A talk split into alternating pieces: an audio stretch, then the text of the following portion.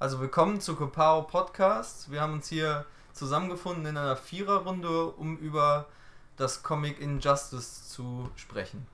Ich bin Max und Religionswissenschaftler. Hi, ich bin Henrik. Ähm,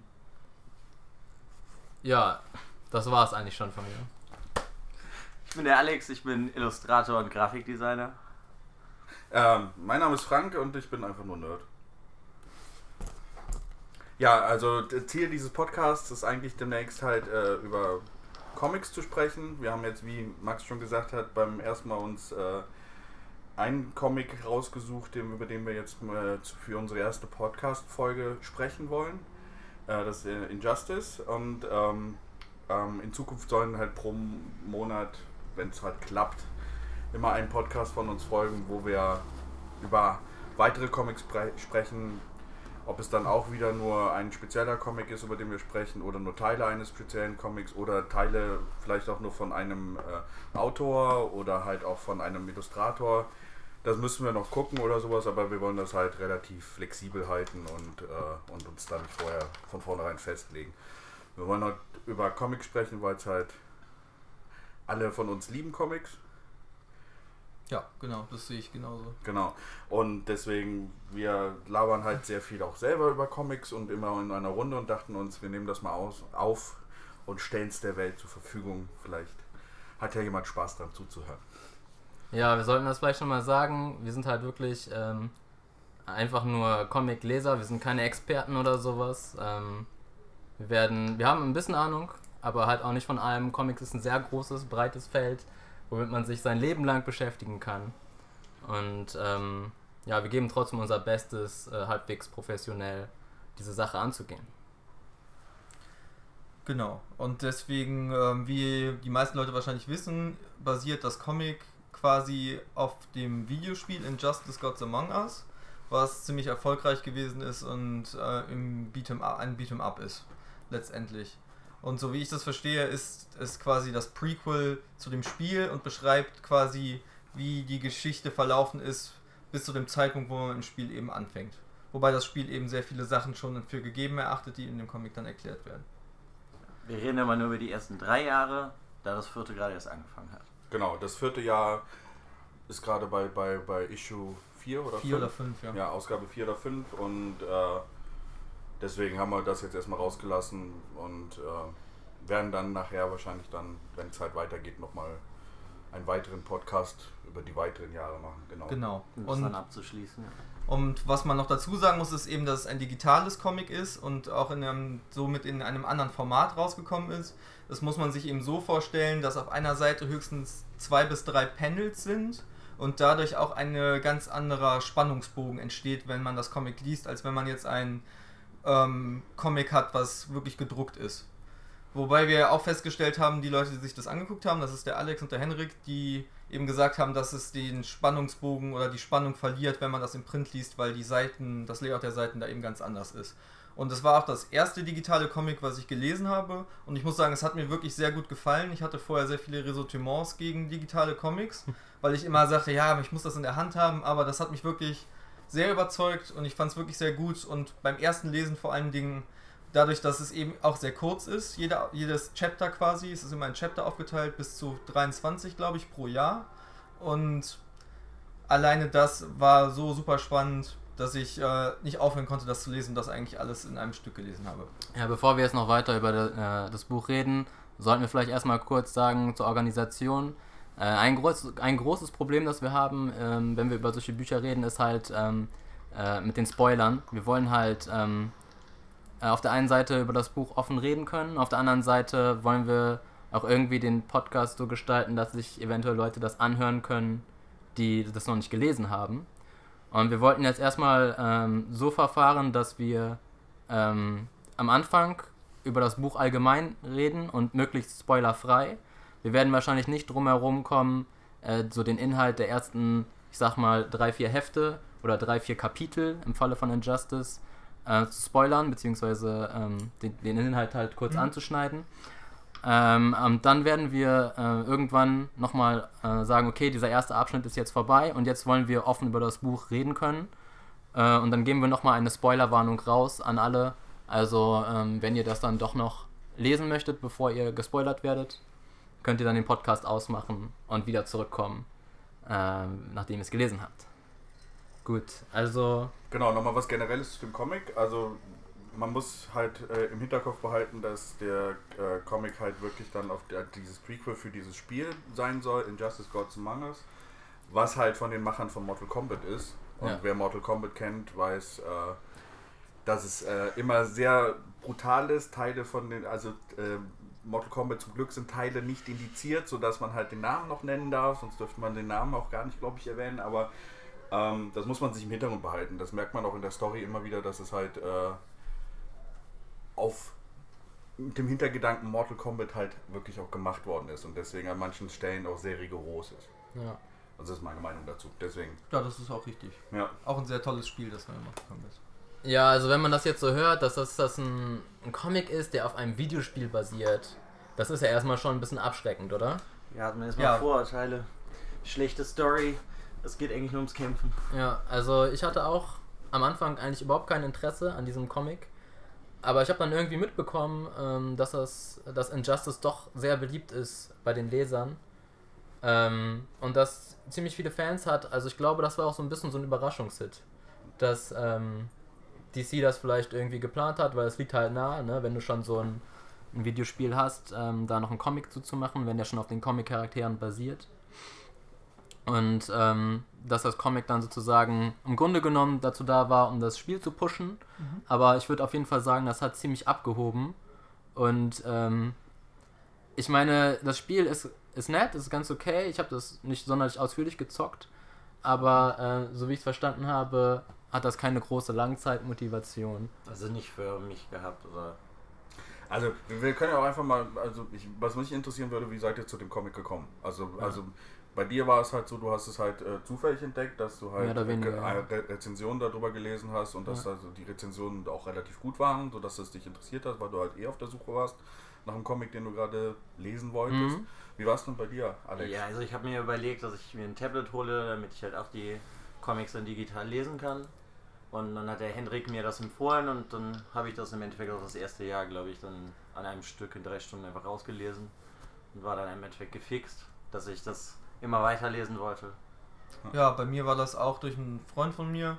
Der hat das eigentlich sehr gefeiert und dann hat das einem anderen Freund von mir gegeben und der hat es auch toll gefunden und Redest du von mir gerade? Nee, von äh, Patrick rede ich Ah, okay, gut. Und der war auch ziemlich begeistert davon und dann hatte Alex das eben und dann habe ich es eben auch gelesen. Mir hat es auch sehr gut gefallen und ich denke auch, das war einer der Hauptgründe, dass das ein digitales Comic ist, dass die eben nicht wussten, wie sehr das ankommt und um die Druckkosten zu sparen und sowas haben sie es dann eben digital gemacht. Und deswegen denke ich eben, dass es jetzt so einen großen Erfolg hat, dadurch, dass es da nochmal als Print erschienen ist. Ja. Was, wie gesagt, dann eben fragwürdig ist, weil es eben nicht darauf ausgelegt ist, ja. Ja. Und äh, ja, bei mir war es halt so, ich äh, spiele die Spiele sehr gerne. Äh, Mortal Kombat habe ich immer sehr gerne gespielt und habe halt gesehen, ähm, es gab von, von den Mortal Kombat-Machern schon mal ein Crossover. Mortal Kombat vs. DC. Ja. Mhm. Da war die Story ziemlich schlecht und ziemlich bescheuert, aber das Spiel hat, hat trotzdem Spaß gemacht. Und dann habe ich äh, halt äh, irgendwann mal auf einer Spielemesse der Gamescom halt äh, gesehen, dass das Spiel da schon anspielbar war. Und da ich immer schon großer Comic-Fan bin, äh, habe ich es mir dann da angetestet und musste es mir dann auch kaufen. Und war halt selber auch äh, überrascht, wie gut ich die Sto Story in dem Spiel selber sogar fand. Ähm, habe es dann, also du hast ja Patrick erwähnt, der das halt dann auch dann gefeiert hat. Der hat es das erstmal wegen mir gespielt, weil ich mit ihm hier einen Abend komplett durchgezockt habe. Und dadurch war halt dann auch das Interesse für die Comics da. Und ich finde es immer ganz cool, wenn man zu so Spielen, wo man schon die Handlung so ganz gut findet, wenn man da wenn es noch, wenn noch irgendwas existiert, wo man quasi sein Wissen noch erweitern kann über das Ganze, was man gerade ge äh, gespielt hat oder gelesen hat oder gesehen hat. Und deswegen habe ich mich auch mit diesen Comics jetzt halt auch äh, relativ vor kurzem erstmal äh, damit äh, beschäftigt und ja. Soweit dazu, wie, wie ich dazu gekommen bin. Dann würde ich jetzt gerne noch ganz kurz was zu dem Autor der ersten dreieinhalb, vielleicht ein bisschen mehr Jahre. Eine Sekunde. Können wir vielleicht noch vorher kurz was zu ähm, dem Format, also äh, dass ein Digital, Digital First Title ist, sagen? Ähm, ich finde das nämlich eigentlich ganz spannend zu sehen, gerade äh, steckt das ja noch so ein bisschen in den Kinderschuhen. dass ähm, digitale Comics jetzt so Fuß fassen ähm, und zu sehen, wie halt Autoren das nutzen. Und ich finde, ähm, Injustice ist ein Paradebeispiel dafür.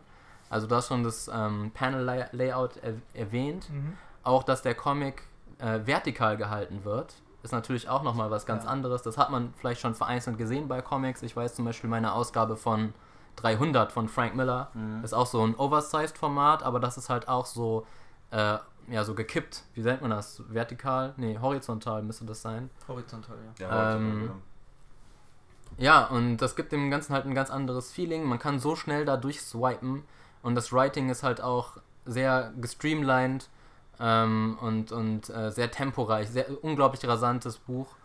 Ähm, was ich auch zum Beispiel, es gibt noch mehrere Digital First Titel von DC, ein anderer ist zum Beispiel auch noch das ähm, Batman 66, Mhm. basierend auf der alten ähm, ah, Adam West. Adam West, sorry, ich hatte gerade einen Blackout. Adam West Serie. Und äh, da habe ich auch mal reingeguckt und das Witzige daran ist, dass das ähm, fast schon animiert ist. Also wenn man da durchgeht, äh, wenn man so swiped, dann äh, kommen manchmal so Effekte, so Soundeffekte werden in das Panel eingefügt und so weiter. Und ich finde das einfach nur ziemlich ähm, interessant zu sehen, wie sich das noch entwickeln wird jetzt in der Zukunft. Na gut, da sind wir ja auch gerade erst am Anfang. mit Ja, den genau. digitalen Comics, das wird ja immer mehr. Es gibt ja jetzt auch schon ganz viele Apps, wo du dann reingehen kannst, wo du wie einen dreidimensionalen Raum hast, den du dir Mhm. durchs Hin und Her bewegen, dem Finger auf dem Screen halt den Raum ganz angucken kannst. Okay, Von der Decke bis zum sick. Boden. Deswegen das ist halt noch ein ganz neues Format. Ja. Aber ich glaube, das wird immer größer werden. Aber Anfang Jahr von Jahr 2 von Injustice Gods Among Us haben sie ja noch angefangen, das immer, also als. Issues zu releasen im Print. Immer zwei Stück auf einmal. Mhm. Also zwei Kapitel dann als eine Issue, okay. Das wäre ja auch sonst viel zu wenig. Ja. Mhm. Ja. Ja. und vielleicht noch eine Sache zu dem Spiel, um das dann auch abzuhaken, äh, was auch irgendwie äh, jetzt ungewohnt ist bei diesem Titel, dass ähm, dadurch, dass das ein Prequel ist zu dem Spiel, steht ja im Grunde genommen der Endpunkt der Story schon fest, oder? Ja, wobei man, wobei man nicht weiß, ob sie in den Comics wirklich dann, dann Dahin kommen. dahin kommen oder ob es dann in den Comics von ich abweicht. gehe schon schwer davon aus. Also, Muss man sehen. ich meine, die Story, das Konzept von dem Spiel, so ich kenne das Spiel nicht besonders gut, aber du hast gespielt, ist doch im Grunde genommen, dass Superman ein totalitäres Regime auf der Erde errichtet hat und Batman äh, ist sein Gegner. Im Untergrund. Der hat eine, ähm, ja, wie nennt man das, eine ähm, Resistance sozusagen Genau, aufgebaut. ja, sie das kämpfen im Untergrund. zwei Seiten. Einmal Ja. die Batman-Seite und einmal die Superman-Seite. Genau, Wo sich genau. dann die Leute halt anschließen. Und in dem Spiel, also so viel über das Spiel kann man schon sagen, im Spiel kommen halt, also sagen wir mal von vornherein Injustice, das was in den Comics vorkommt, ist quasi eine Alternate Rea- Reality, also Mhm. Alternate Universe, die halt eigentlich äh, losgelöst ist von der normalen äh, Storyline. Ja. ja, ist nicht Teil von der New 52 Kontinuität. Genau. Genau. Und in dem Spiel ist es halt so, dass auch dort quasi die, die, die äh, Personen aus der normalen Realität quasi versetzt werden in die Alternate Reality. Das habe ich nicht verstanden, erklär das nochmal. Also ich kann dir das vielleicht ganz kurz erklären, dass wenn eben, es gibt ja verschiedene Welten und aus der äh, Kontinuität der DC-Geschichte kommen Charaktere in die Alternativwelt hinein durch ähm, Dimensionsreisen und kämpfen dann da quasi mit gegen Superman. Okay. Genau.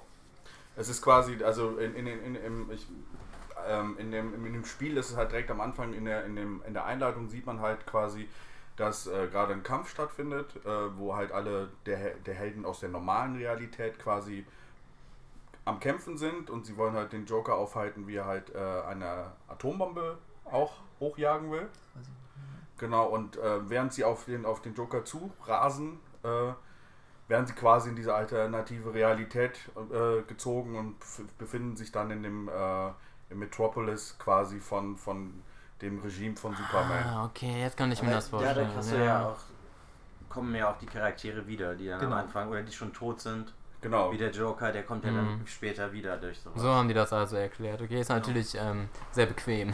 das Ja, natürlich ist das sehr bequem, so verliert man eben nie Charaktere und Zugpferde quasi so wie den Joker oder was Ja. weiß ich, wenn Batman sterben sollte, dass er auch nochmal zurückkommt. Ja, und es ist auch interessant, weil halt auch Charaktere, die in beiden Realitäten existieren, halt aufeinandertreffen können. Hm. Genau, die dann eben gegeneinander kämpfen. Dann. Ja, so werden dann auch die Mirror-Matchups dann erklärt, Genau. storytechnisch. Ich verstehe. Genau. Ja, Genau. wunderbar.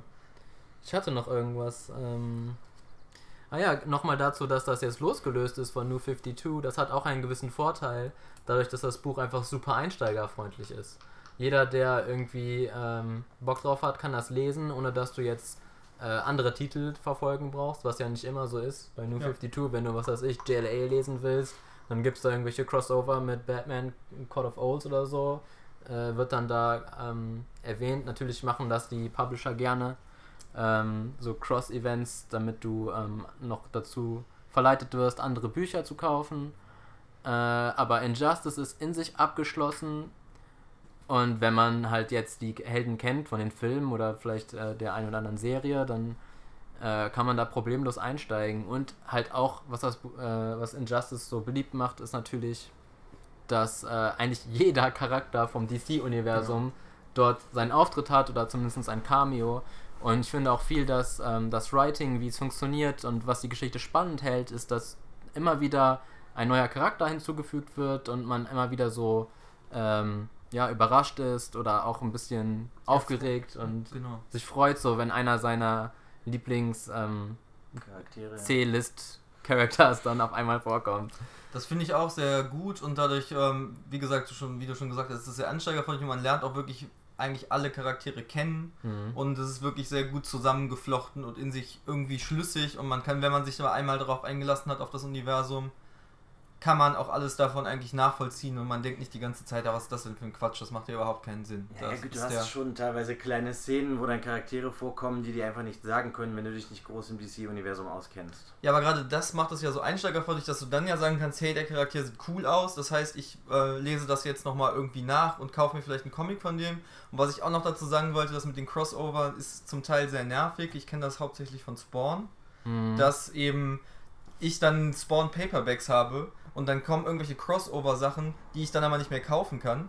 Und dann ist Spawn auf einmal in irgendeiner Situation und ich weiß überhaupt nicht, wie er da hingekommen ist, sondern steht dann, kaufen Sie das und das und das ist dann hier eben nicht und das ist sehr gut. Das finde ich auch zum Beispiel teilweise nervig bei den neuen 52s, dass Ja, das ja. da eben auch so ist, dass ich das nicht dann wenigstens weiß, warum manche Sachen passiert sind, sondern ich das dann nachlesen muss. Ja, ist ja schon ein jahrelanges Problem bei DC, Ja. dass man halt quasi Neueinsteigern, dass sie quasi nicht mehr in irgendeinen Punkt einsteigen können, weil die Geschichten schon so lange laufen und auf Sachen beruhen, die vorher passiert sind, sodass man halt immer das Problem hat, was ist vorher passiert. Und dieses Comic Injustice hat halt die etablierenden Charaktere, die man halt quasi auch mit, ihr, mit ihren Charaktereigenschaften hier wiederfindet. Es, es werden schon ein paar Sachen vorausgesetzt, zum Beispiel, wenn man es jetzt vorwegnimmt, im ersten Comic, dass Superman und Lois schon, sich schon gefunden haben Mhm. dass sie zusammen sind und das wird halt einfach, sowas wird dann halt vorausgesetzt. Und dass Mhm. Batman und Superman sich kennen.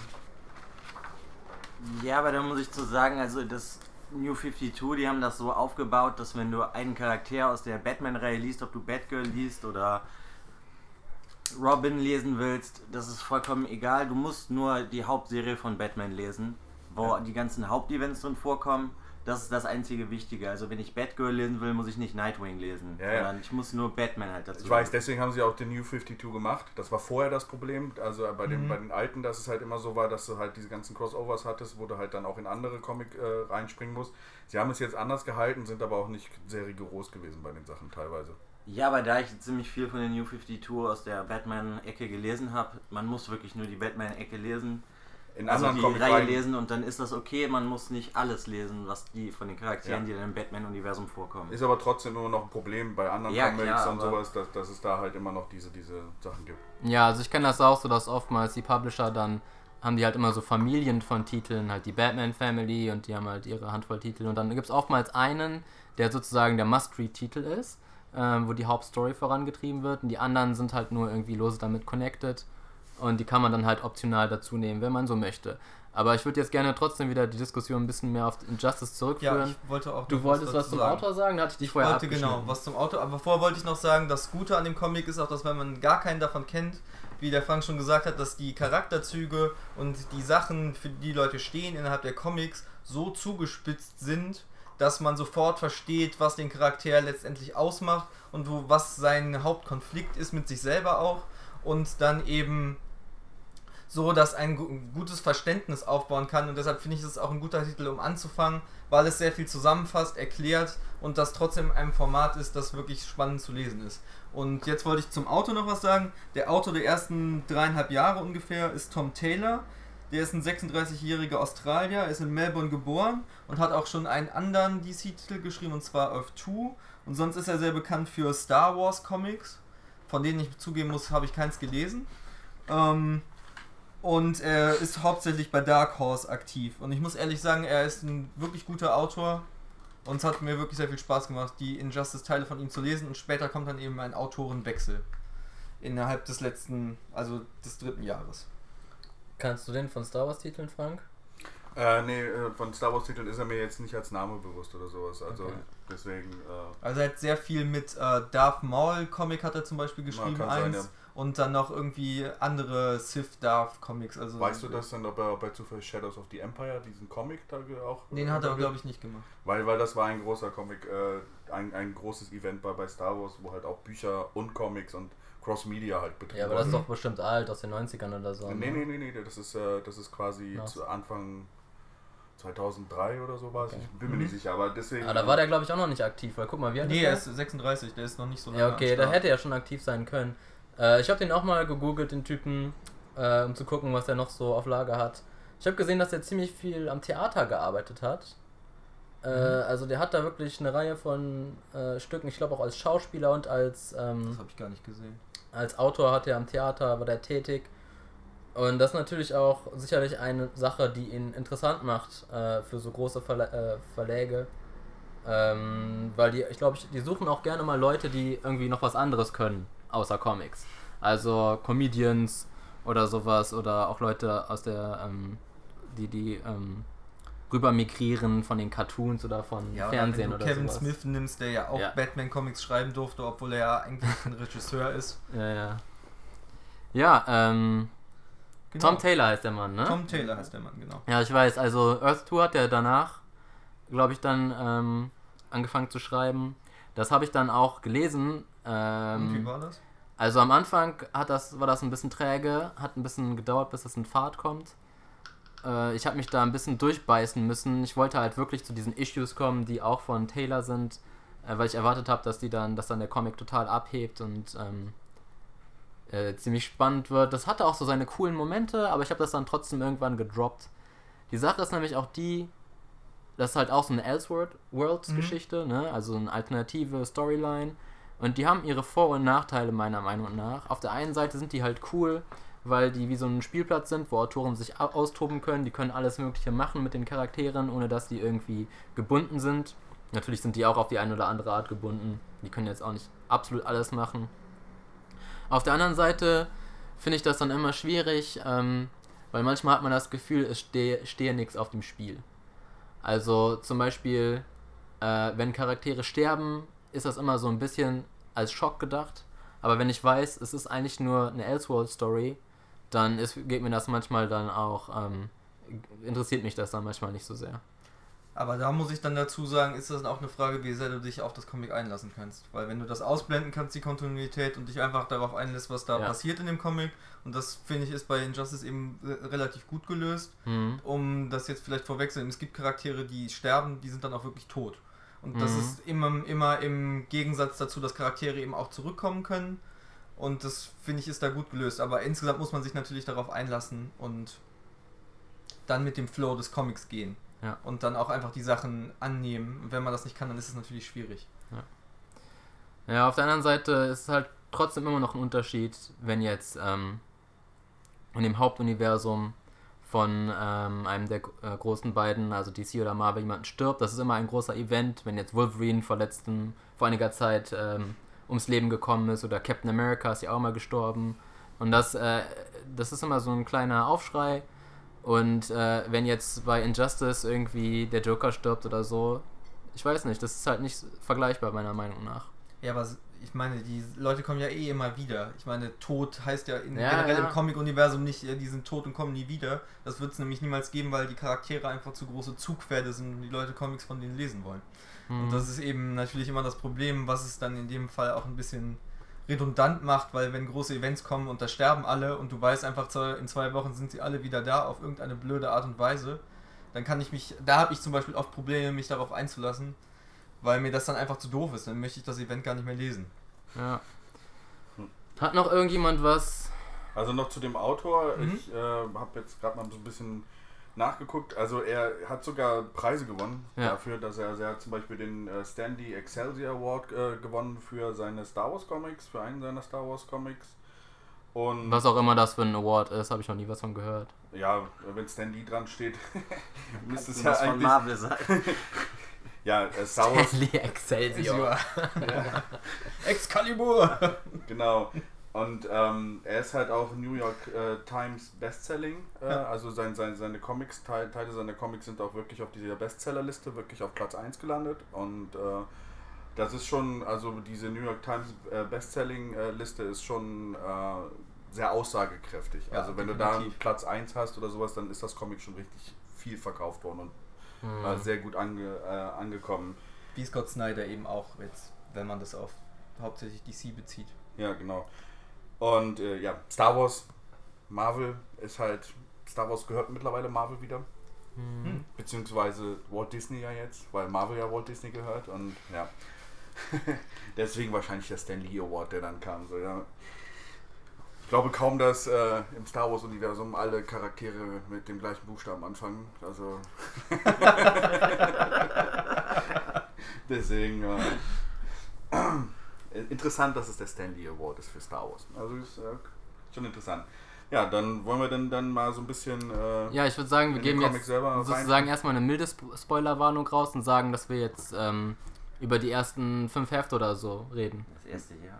Ja, das, lass uns über das erste Jahr sprechen. Es ist wirklich schwierig, also. Ähm, wenn man über Comics sprechen will, ist es halt wirklich schwierig, wenn man über den Inhalt spricht und sagt, äh, wir können keine Spoiler rausgeben. Deswegen äh, dann, dann kannst du sagen, ja, das, das Comic ist auf Papier gedruckt oder das Comic ist, oder ist digital. ist digital veröffentlicht worden, weil, weil sobald du irgendwas erwähnst von der Story, hast du ja schon Spoiler gemacht. Oder? Ja klar, also wir gehen jetzt auch nicht auf jedes Chapter und auf jede Szene gesondert ein. Ähm, manchmal werden wir natürlich auch über besondere Sachen reden, die wir besonders gut fanden oder zum Teil auch schlecht. Und dazu werden wir dann besonders was sagen und vorher geben wir dann eben eine kurze Zusammenfassung, was in dem Jahr ungefähr passiert also, ist. Also ja, genau. Wir werden jetzt erstmal Jahr für Jahr äh, vorgehen. Also generell ist es so, dass jedes Jahr ein bestimmtes Theme hat, also ein Thema. Mhm. Also quasi äh, sich ein, ein, äh, ähm, ein ähm, spezielles Thema, in dem dieses, dieses äh, Universum sich gerade befindet, halt ausgereizt wird. Das ist, wenn man jetzt so übergeht, Jahr 1 ist halt quasi dieser Bruch zwischen Batman und Superman. Das ist so, glaube ich, das, das zentrale Thema. Im zweiten Jahr geht es mehr um die Lanterns. Mhm. Die sind da sehr stark involviert. Äh, und im dritten Jahr, Jahr kommt dann das Okkulte mit rein, wo halt dann auch Konstantin zum Beispiel dann auch da, davor ist. Und, die ganz, äh, und nicht nur Konstantin. Sondern generell Leute, die zaubern können. Genau, genau, die ganzen okkulten äh, Comic-Charaktere, die so unterwegs Das sind. ist so quasi das Vertigo-Jahr. Das Vertigo-Jahr, genau. Könnte man so bezeichnen, weil die meisten Charaktere ja, in Vertigo vorkommen. Das vierte Jahr, ähm, ich habe es noch, noch nicht gelesen, Götter. aber Denke ja, ich auch mal. also ähm, Wonder Womans äh, Hintergrund, ähm, wie heißt es, Themyscira oder so, ja. der Ort, an dem Wonder Woman wohnt und halt die ganzen Götter. Griechenland 2. Ähm, ja. Genau, also ich glaube, ich habe ich hab den ersten von vier gelesen und es fängt halt an, dass das äh, Ares mit, äh, mit einem anderen Gott redet und die sich erstmal aufs Maul hauen. Aber dann jetzt, um zum ersten Jahr zurückzukommen, weil das natürlich mehr Sinn macht, erst über das erste genau, Jahr Genau, deswegen würde ich jetzt sagen, wir gehen jetzt erstmal dann pro Jahr vor. Mhm. Ähm, wie sollen wir es machen? Will jeder so sagen, was er im ersten Jahr erstmal so generell ganz gut fand? Oder ich würde sagen, erstmal fasst jemand kurz zusammen, was da passiert ist. Okay. Und dann gehen wir dann einzeln darauf ein und sagen auch, was wir gut fanden und was wir schlecht fanden. Okay. Gut, Also ähm, das erste Jahr von ähm, Injustice fängt, fängt damit an, dass der Joker zusammen mit Harley Quinn Louis Lane entführt und ähm, sie Superman dazu bringen, Louis Lane selber zu töten, während sie eine Atombombe in Metropolis installiert haben, die dann beim Tod von Louis Lane ähm, die Stadt in die Luft jagt, was dann dazu führt, dass Superman ausrastet und den Joker umbringt und dann eben anfängt aus seiner Trauer heraus eben, weil er ähm, den Tod von den Tod verhindern möchte von allen, alle globalen Konflikte aufzulösen durch seine Superkräfte mit großen Teilen von der Justice League, was dann später dazu führt, dass ähm, der Sohn von Darkseid auf die Erde kommt, weil sie denken, die Erde ist schwach und dann eben es zu einem großen Kampf kommt zwischen allen Superhelden, die die für Superman sind, dass er das tut und auch die gegen Superman sind. Wobei dann Superman ähm, durch seine große Kraft eben den Kampf entscheidet und die Welt quasi rettet. Und der Konflikt dann weitergeht zwischen Batman und Superman, wobei Batman eben.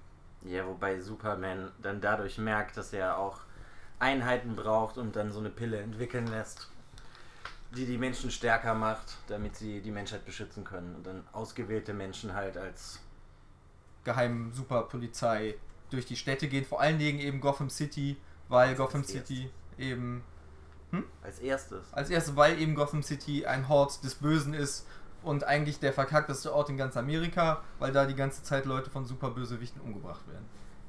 Ja, vielleicht gehen wir nochmal ganz an den Anfang zurück. Also, ähm, vielleicht nochmal, äh, ich finde es eigentlich ganz witzig, wie das ähm, im Detail abläuft. Äh, wie der Joker ähm, Superman dazu treibt, seine Frau und ungeborenes Kind zu töten und seine eigene Stadt in die Luft zu jagen. Äh, wenn ich mich recht erinnere, besorgt er sich Scarecrow Gas. Gas. Gas und Kryptonit. und Kryptonit und versetzt dann das Scarecrow-Gas mit dem Kryptonit. Ja, genau. Dazu kippt er, äh, kidnappt er noch ein Atom-U-Boot und entführt dorthin Lois Lane. Dann operiert er an ihr einen äh, Zünder ein, äh, der an ihr Herz angeschlossen ist. Das heißt, sobald ihr Herz aufhört zu, schlag zu schlagen, geht die Bombe hoch. Wenn dann Superman kommt, um Lois Lane zu retten, kriegt er das äh, mit Kryptonit versetzte äh, Scarecrow-Gas ab. Denkt dann, dass ähm, Lois Lane äh, Doomsday ist, packt ihn bzw. sie sich, fliegt damit in den Weltraum und ähm, ja, Lois stirbt. Lois stirbt und Metropolis explodiert. So, und äh, wenn man sich das so anhört, das hört sich ziemlich abgefahren an. Und auch ein bisschen bescheuert, muss man dazu sagen. Wenn man das aber liest, fand ich das eigentlich ganz gut gelöst. So, also beim ersten Lesen, ähm, es ist schon so ein Schocker. Man weiß erst nicht, was führt der Joker am Schilde. Und auch, ähm, also ich wusste jetzt auch nicht genau, ist, dass das jetzt kein echter Doomsday ist, mit dem ähm, Superman dort kämpft. Wie war das bei euch, Alex? Ja, ich fand das auch sehr schockierend am Anfang einfach. Ja. Aber das Schönere daran fand ich, wenn man darüber mal dann mehr nachdenkt, dass das der Joker Batman nicht schlagen kann, aber Superman, er kann Superman schlagen und dadurch ist einfach Batman unschlagbar und Superman hat einfach überhaupt keine Chance gegen einen Bösewicht wie den Joker. Ja. das gottgleiche Wesen, Superman halt ja, quasi. hat gar keine Der, der, Chance. äh, einfach der für den Joker der einfache Charakter ist, weil, weil er einfach äh, sehr viel einfacher korrump äh, äh, korrumpierbar äh, Ja, und Ja. äh, quasi, weil er halt einfach so rein ist und äh, deswegen sucht er sich den aus, weil Batman ist quasi ja mit seiner Psyche so quasi der gleich auf, auf dem gleichen Level wie Joker, nur in- auf der also Mhm. quasi jetzt die Antithese das- zum Die Joker. Antithese, genau, und deswegen sind die beide im Kampf ist quasi äh, ein Standstill. ja. Die können sich nicht schlagen. Ja. Batman kann Joker nicht umbringen. Und ja, sie Joker- heben sich gegenseitig auf Genau, sozusagen. genau, ne? genau. Und deswegen wird halt dann ein neuer reingebracht und halt äh, da findet dann der Joker eine Möglichkeit, ähm, diesen zu äh, ähm, Ja, Superman fertig zu machen einfach. genau, genau. Ihn komplett zu zerstören. Ja, ich glaube, das sagt er auch an der einen Stelle, dass er irgendwie keine Lust mehr hatte, mit Batman zu spielen, weil Batman ihn immer besiegt und all seine Tricks kennt. Und deswegen hat er sich einfach Superman zugewandt und sagt dann, es war schockierend einfach, ihn zu besiegen. Ja, aber was man daraus ja auch schließen kann, ist ja im Endeffekt, dass die Gegner von Superman ja alle Wesen sind, die auch im Endeffekt gottgleiche Fähigkeiten haben und super stark sind. Aber das Böseste, was es gibt, ist ja letztendlich dann der Mensch. Weil der Mensch kann Superman das nehmen, was die anderen alle nicht geschafft haben. Er trifft ihn im Endeffekt an dem Punkt, wo er eigentlich am verwundbarsten ist. Und das ist seine sich selbst, selbst auf indoktrinierte Menschlichkeit. Und die nimmt er ihm ja komplett weg, weil bis auf seine Eltern hat er gar keinen Bezugspunkt mehr zum Menschen, Mhm. was ihn eben dann dazu führt, dass er dann diese ganzen Sachen machen kann. Und das finde ich auch besonders interessant eben, dass der Mensch quasi, und das zieht sich eigentlich auch weiter fort, eigentlich mächtiger und böser ist als Superman, weil er eben eine ganz andere Ansichtsweise oder Herangehensweise von diesen Sachen hat. Wobei da ganz wichtig ist, dass Lois schwanger Ja, ist. genau. Und Superman hätte dadurch ein Kind bekommen und der wäre dann halt nicht mehr der Letzte gewesen von seiner Art, sondern er hätte jemanden gehabt, Mhm. den auch verstehen kann. Ja, der, das, gerade im ersten Comic, wenn, äh, wenn das Injustice anfängt, fand ich es halt so, so, so. Also der Comic fängt damit an, dass er erstmal so ein bisschen in der Zukunft, man, man sieht Batman erst in der Zukunft und dann kommt so ein Rückblick, fünf Jahre vorher. Mhm. Äh, und äh, man findet direkt raus, okay, Lois sagt, Superman, ich bin schwanger. Also beziehungsweise Superman hört den Herzschlag des, des Kindes und Genau. äh, weiß dann, dass, er- dass, dass sie schwanger ist. Das fängt im ersten Comic. Dann erzählt Superman ist Batman und alle sind äh, glücklich, so sehr Batman glücklich sein kann. Äh, hör auf, so dumm zu grinsen. Soll so. er auch der Pate werden von dem Kind? Soll der. Pate von dem Kind werden, weil eigentlich wird dargestellt, dass Batman und Superman gute Freunde sind äh, am Anfang des Comics. Und äh, dann geht es halt sehr stark und sehr schnell so abwärts, weil direkt im ersten Comic stirbt eigentlich eine ziemlich äh, äh, beliebte Person oder auch eine, eine eigentlich äh, Person, die, die, die selten in irgendwelchen Comics gestorben ist, Jimmy. Olsen. Ja. Was halt einfach so weg ist, Jimmy Olsen. Äh, und äh, äh, der Joker entführt Lois Lane und von da an geht es dann sehr schnell in der Bergab, Spirale ja. nach unten. Und das ist halt extrem krass und diese, diese, äh, ich fand halt, äh, es war schon ein ziemlicher Faustschlag direkt am Anfang, so wie das anfing. Also es wu- wurde sehr gut eingeführt und deswegen dann auch so ähm, kann man halt sehr stark nachfühlen, wie, wie Superman sich in dem Moment fühlt. Also das, Ja, aber das, was interessant dabei ja im Endeffekt ist, dass der Joker ihm aufzeigt, dass der Mensch ihn dazu bringen kann, sich hilflos und kraftlos zu fühlen und ihn im Endeffekt, obwohl er seine Menschlichkeit ja ablegt, wieder menschlich macht, weil Menschen können sterben, Menschen werden mit Sachen konfrontiert, die sie selber nicht überwinden können, wie der Tod und weitere Krisen im Leben, die Superman ja eigentlich nie hat. Superman kann immer alles lösen durch seine eigenen Fähigkeiten und rettet im Endeffekt immer Leute und kann alle Leute beschützen, die ihm wichtig sind. Und da wird ihm dann eben nochmal aufgezeigt, er wird quasi wieder zum Kind, das nichts machen kann, sondern einfach nur zusehen muss, wie seine Stadt zerstört wird, wie Louis Lane dann eben auch durch seine eigenen Hände stirbt, aber er sch- schickt ihn in diese Sinnkrise, die zum Beispiel Batman gar nicht mehr hat, weil Batman losgelöst als Prinzip nur noch funktioniert und alles, was ihn verletzen würde, macht ihn letztendlich nur noch stärker, weil er durch diese Tragödie weiter wächst in die Rolle, in die er sich äh, berufen fühlt, und das ist Batman. Und wie man eben weiß, ist Batman ja auch sein eigentlicher Charakter und Bruce Wayne ist nur seine leere Hülle. Und das finde ich eben auch sehr interessant, weil diese, dieser Umgang mit Tod und Trauer, den kennt Superman ja gar nicht mehr. Seine Welt ist mal gestorben, aber er kann sich ja eigentlich auch nicht mal mehr daran erinnern. Er findet es zwar immer noch schlimm, aber hier wird ihm eben nochmal gezeigt, man kann sich, egal wie stark man ist, nicht vor allen Sachen beschützen und nicht das Gute immer siegen lassen. Und das finde ich auch besonders toll an diesem Comic, dass das eben exemplarisch an Superman nochmal dargestellt wird und das quasi der Beweggrund ist, warum er die restlichen Sachen macht und immer weiter ausrastet, weil er eben sich selber nicht eingestehen kann, dass er auch schwach ist, dass er auch eigentlich menschlich ist in dem, was er fühlt und er kommt eben nicht darauf klar und deshalb versucht er dann die Welt in seine Hände zu nehmen und den Tod von Menschen insgesamt zu verhindern und er übertreibt dann natürlich maßlos in seinem eigenen Verhalten und das finde ich eben sehr cool, dass der Autor das verstanden hat, dass er Superman eigentlich menschlicher macht, obwohl er ihm seine Menschlichkeit auch irgendwie nimmt und seine Verbindung zur Erde durch Lois Lane und seine, sein Also- totes Kind. Mein, mein, so wie ich es aufgefasst habe, ist aber, was Superman aus dieser, dass das Louis stirbt, was er daraus zieht, ist, dass er seine Menschlichkeit ablegt.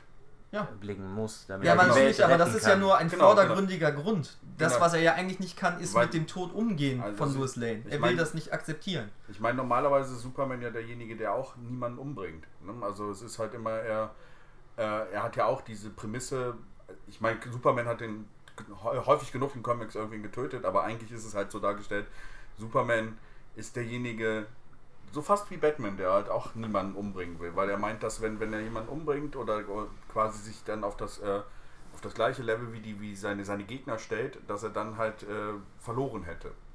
Und das, ähm, ja.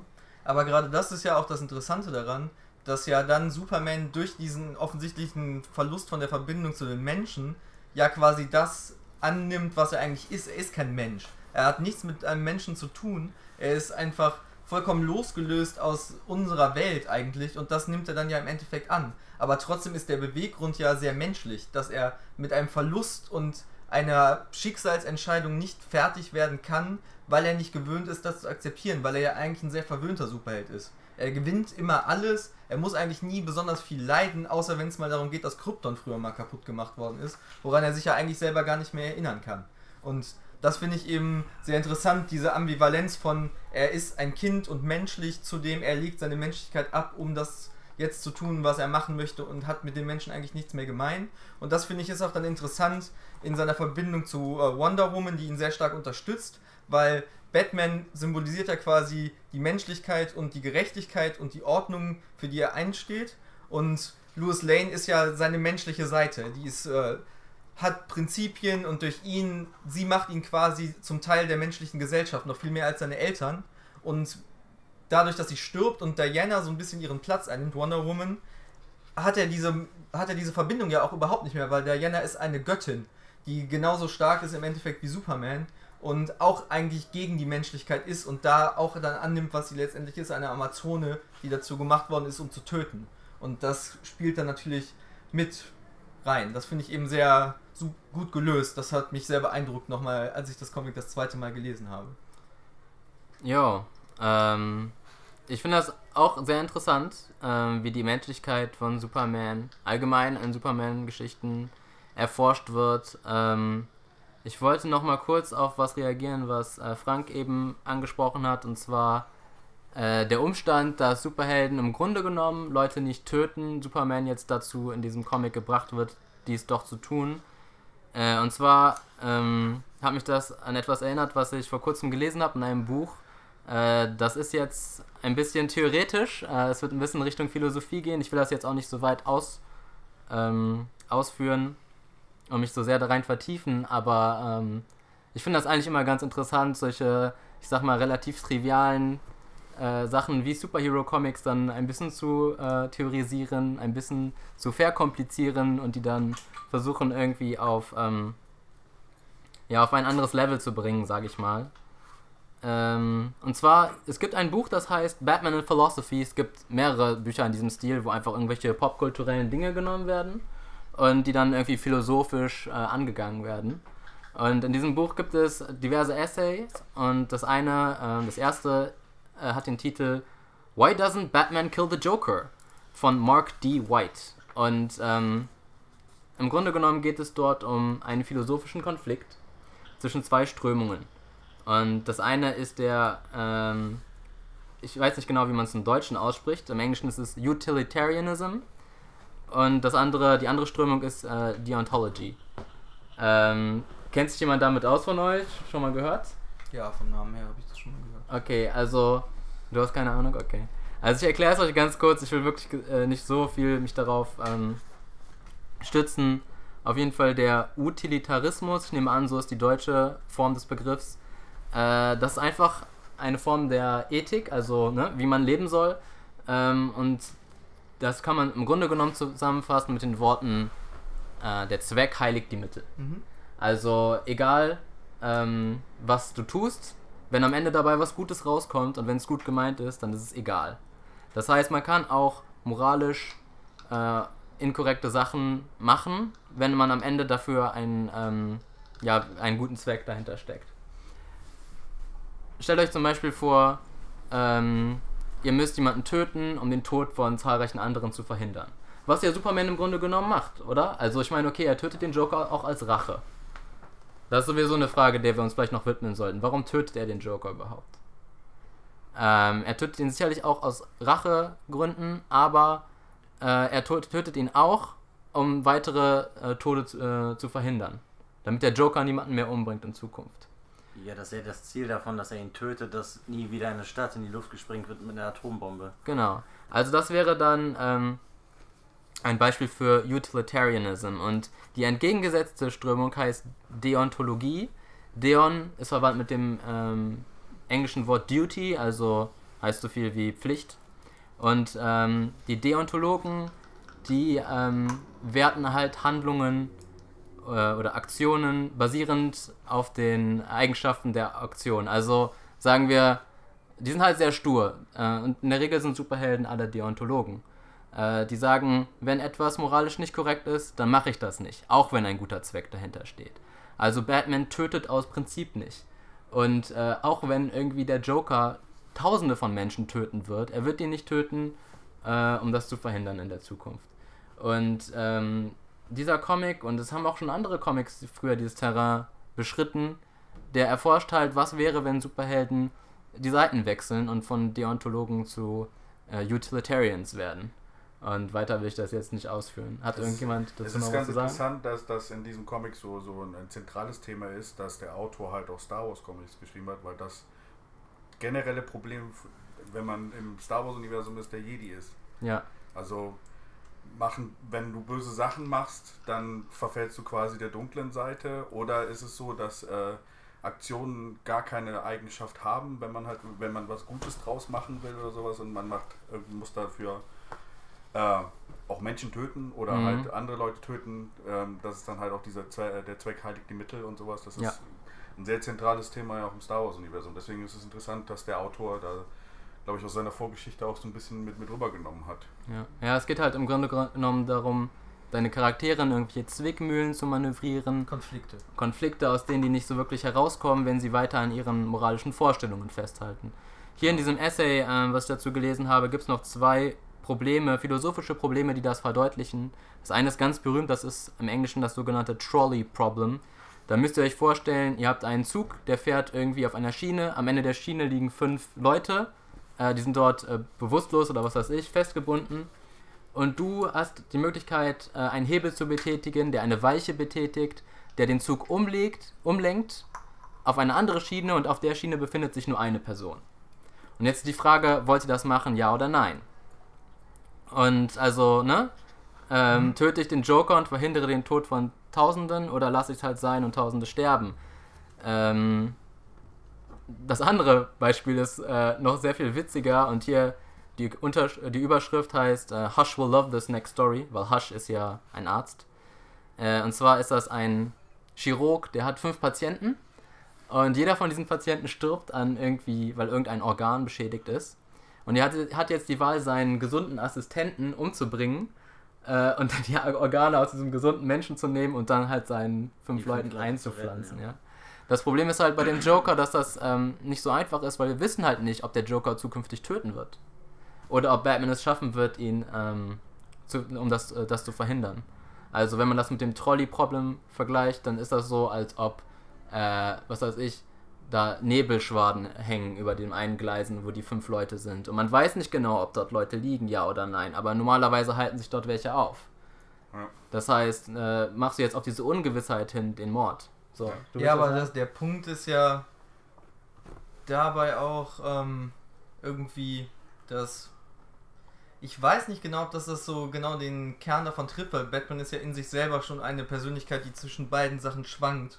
Nur das eine ist mehr ausgeprägt als das andere, weil er würde ja keine Leute töten, aber er macht ja sonst alles, außer die Leute umzubringen, um an sein Ziel zu kommen. Das heißt, er bricht Knochen, er verletzt Leute, er ist gegen sämtliche Privatsphäre. Genau, ja. Und das ist eben dann so ein Ding, da kann man das nicht so ganz schwarz und weiß sehen, weil der Charakter in sich schon eigentlich sehr der Zweck heiligt die Mittel auf seine Brust geschrieben hat, aber eben nicht bis zum letzten Punkt. Und was ich noch dazu sagen will, ist ja, dass eigentlich das, was das Problem lösen würde, was Batman ja auch eigentlich macht, er gibt dem Joker ja den Menschen, der Justiz, als Mittel der Menschheit selbst, um mit etwas umgehen zu können. Und er gibt ihnen quasi die Verantwortung dafür, weil er das nicht selber entscheiden kann. Er ist nicht der Richter, sondern die Menschen sind der Richter darüber. Und das ist ja auch das, was Superman den Menschen wegnimmt. Die Eigenständigkeit, Sachen zu entscheiden. Möchte mhm. ich jetzt möchte ich jetzt, dass der Joker die Todesstrafe bekommt oder möchte ich das nicht? Soll er lieber eingesperrt werden? Und das ist etwas, was Superman ihn ja wegnimmt, weil er meint, er weiß es selber besser und das eben aus dem Beweggrund, dass er nicht möchte, dass sich nochmal dieses Verlust, dieser Verlust wiederholt. Und was dabei interessant ist, ist eben, dass in der Geschichte, das ist jetzt ein Spoiler nochmal, dass ähm, der äh, erste Robin stirbt quasi, Nightwing, Dick Grayson wird umgebracht. Und wie geht dann Batman mit diesem Verlust um? Er nimmt das dann als weiteren Katalysator dafür zu kämpfen, was er eigentlich möchte. Und das ist Gerechtigkeit und gegen diktatorische Dinge zu kämpfen und er nimmt quasi genau das Gegenteil von dem, was Superman macht. Superman ändert sein ganzes Verhalten, weil er nicht mit dem Verlust klarkommt, der ihm da bereitet wird, was ihm da genommen wird. Und das macht Batman eben komplett anders. Und das ist ja so der Hauptkonflikt dahinter. Wie gehe ich mit eigentlichen Verlusten um, wenn ich ein mächtiges, allmächtiges Wesen bin? Gut, der Punkt ist natürlich, dass man das bei Batman nicht weiß, weil wenn Batman die Kräfte von Superman hätte, was wäre dann? Was könnte er auch nicht korrumpiert werden durch seine eigene Kraft, dadurch, dass er eben alles verhindern kann? Und das ist eben auch so ein großer moralischer, ethnischer, philosophischer Konflikt, der irgendwie da verpackt wird. Und wenn man dann mal ein bisschen so hinter diese Schichten davon guckt, finde ich das sehr toll gelöst so. Ja, ich finde es auch interessant, also gerade diese Szene, wo Superman halt den Joker tötet. Ich glaube, der, der, der, dieser, der Mord von, von, vom Joker ist einfach, dass der Joker ihn in diesem Moment einfach über seine, seine, seine Schwelle trägt, in dem, was er sagt. Einfach dann, er, er sagt ja hier, ähm, willst du alle töten, die, die irgendwie mit dir zu tun haben und äh, ich glaube, in dem Moment ist es einfach eine emotionale Reaktion von Superman und die, diese, diese, das, was er daraus zieht nachher. Ähm, er ist ja selbst am Anfang auch geschockt, dass er den, also den Joker mhm. umbringt. Aber er zieht daraus eine andere Lehre als andere Leute. Also er, er, er sagt dann, ja, so muss ich das immer machen. Ich muss Ja, aber nicht direkt. Ja, er muss das ja auch erst lernen und das ist dann, wenn Kalibak angreift, dass er dann daraus ja, lernt, dass er. Aber er ist noch hin und her gerissen. Also quasi dieser, dieser Tod vom, vom Joker ist halt die emotionale Reaktion. Und dann ist diese, diese, diese Hin- und Hergerissenheit zwischen ihm und, äh, ja? Und er ist total enttäuscht, dass Batman, also Bruce Wayne, sich nicht um den Joker gekümmert hat und ihn im Endeffekt getötet ja, deswegen, hat oder irgendwas getan hat. Deswegen, deswegen wird ja auch Gotham nachher das, äh, das erste Ziel von seiner Aufräumaktion, weil er meint, das ist so die Stadt. Die schlimmste. ja. Die schlimmste war eigentlich die Stadt von Batman. Und ähm, Batman, er sagt halt, Batman, du, du fängst die immer nur ein, aber die brechen wieder aus und eigentlich ist es immer nur der Kreislauf, dass es immer wieder nur, nur äh, Schlechtes draus äh, passiert. Und weil genau das ist, was du willst. Du willst, dass die Leute wiederkommen, damit du sie wieder einfangen kannst, weil das ist das, was dich ausmacht. Ja, du genau. willst keine endgültige Lösung zu dem Problem. Genau. Ja. Also es gab wirklich sehr viele tolle Szenen. Ich fand auch generell die Zerstörung von Metropolis unglaublich episch und toll gemacht. Und das hat mir wirklich super gut gefallen. Und dann, wo die letzte Grenze überschritten ist, ist es letztendlich, wo er seine Eltern als letzte Verbindung nochmal zur Menschheit mit zu sich in den Palast nimmt und dann eben sie verletzt werden und er dann sämtliche Fesseln löst. Dann, das ist so der letzte Punkt, wo das überschritten, das letzte, was er noch hat, was er beschützen will, unbedingt, woran sein Herz hängt, sind ja seine Eltern. Und deswegen rastet er dann ja komplett aus, wo sein Vater verletzt wird. War das im Jahr 1? Das war im Jahr 1 noch. Das war, wo die Superpillen hergestellt werden, ja? Mhm. Bevor wir wild umherspringen, vielleicht sollten wir noch einmal kurz über diese Szene, wo Superman den Joker killt, reden, weil ich finde, das ist die erste wirklich äh, ähm, starke Szene, die einem sehr in Erinnerung bleibt und die auch irgendwie toll gelöst ist und toll eingeleitet wird. Es ist halt so, dass der Joker hat Metropolis in die Luft gesprengt, Lois gekillt und äh, ist dann in Gewahrsam genommen worden von Batman. Und äh, der Dialog hier ist auch einfach sehr cool. Ich versuche das gerade mal zu finden. Ich habe die Szene jetzt hier aufgerufen. Äh, der Joker redet also mit Batman. Batman hat ihn an der Gurgel gepackt. Und äh, währenddessen sieht man, wie Superman angeflogen kommt, total erzürnt und ähm, mit quasi dem ähm, den Wunsch jetzt den Joker zu töten. Und dann äh, hier in den äh, im Dialog heißt es dann, What do you think Superman will become? fragt der Joker. He's a god who has deluded himself into believing he's a man. What will he turn into? Und, ups, später falsch, sorry. Und dann sagt Batman, total überzeugt von seinem Kumpel Clark, There are some things even you can't corrupt, Joker. Und der Joker erwidert, Ha, oh Batsy, you're so cute. Und, ähm, was, geht's dann weiter? You honestly think your friend will still be fun to play with? with ja. he, he will grieve, but he will stay one of the best men I know.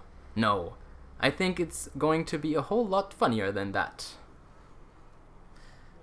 Und ja, dann sieht man halt einen fetten Reveal, wo es ein, ein Splash-Page, äh, wo ähm, Superman einfach seine Hand durch den Oberkörper vom Joker rammt. Total erzürntes Gesicht. Der Joker ist noch am Grinsen, aber hat schon so leere Augen vom Tod. Und im Hintergrund sieht man halt nur Batman mit weit aufgerissenen Augen. Kannst einfach nicht fassen. Also es ist halt irgendwie so ne? Äh, die perfekte, der perfekte Cliffhanger am Ende von einem Comic. Und das finde ich auch toll, weil es fasst den Joker auch so komplett nochmal zusammen, weil der Leitspruch ist ja All it takes is just one day, one really bad day, bis du eben selber verrückt wirst und wahnsinnig. Und das, was er eigentlich Batman wirklich niemals antun konnte, indem er zum Beispiel Jason Todd umgebracht hat, ihm Mhm. diesen Tag zu geben, damit er durchdreht und alle Fesseln loslässt, konnte er innerhalb von gefühlt drei Stunden Superman antun. Und dass er eigentlich ja der Beste von allen Menschen, das ist ja auch so ein Thema, was sehr oft vorkommt, dass äh, egal wer man ist und was man vorher gemacht hat, man ist immer korrumpierbar. Das wird dann auch nochmal im zweiten Jahr deutlich, wenn die Green Lanterns, Lanterns kommen. Das finde ich auch sehr cool, weil das zeigt nochmal wirklich zugespitzt den Charakter, den der Joker eigentlich darstellt, dass man, dass die Grenze jeder immer überschreiten kann, bis man nicht mehr kann und einfach loslässt von allem, was einen eigentlich ausmacht. Das fand ich auch sehr gut. Also die, ähm, das Kapitel, was äh, nach dieser Szene kommt, wo äh, Superman den Joker tötet, ist ein Kapitel, das sich mit Harlequin befasst. Und äh, da gibt es dann ähm, eine Szene mit äh, Harley und Green Arrow. Und von diesen Szenen gibt es mehrere. Und äh, das waren auf jeden Fall welche der Szenen, die mir am meisten Spaß gemacht haben beim Lesen von diesem Buch. Weil dort auch die ähm, humorvollen Aspekte ähm, ja, hervorkommen. Äh, ist halt einfach super witzig, ähm, wie dieses komische Paar, dieses ungleiche Paar, Green Arrow und Harley, so miteinander harmonieren. Ähm, es gibt halt eine Kampfszene zwischen den beiden. Und äh, was weiß ich, im Grunde genommen äh, will Green Arrow sie beschützen, weil äh, sie ja auch mit beteiligt war am Tod von Lois. Und er will sie vor Superman beschützen, weil er Angst hat, dass äh, Superman jetzt auch Harley umbringen wird. Und dann gibt es halt solche besonders tollen ähm, Szenen, die meiner Meinung nach einfach nur pures Gold sind. Zum Beispiel äh, Harley und ähm, Oliver sitzen zusammen im Auto und Harley fragt ihn, Why do you need a boxing glove, Arrow?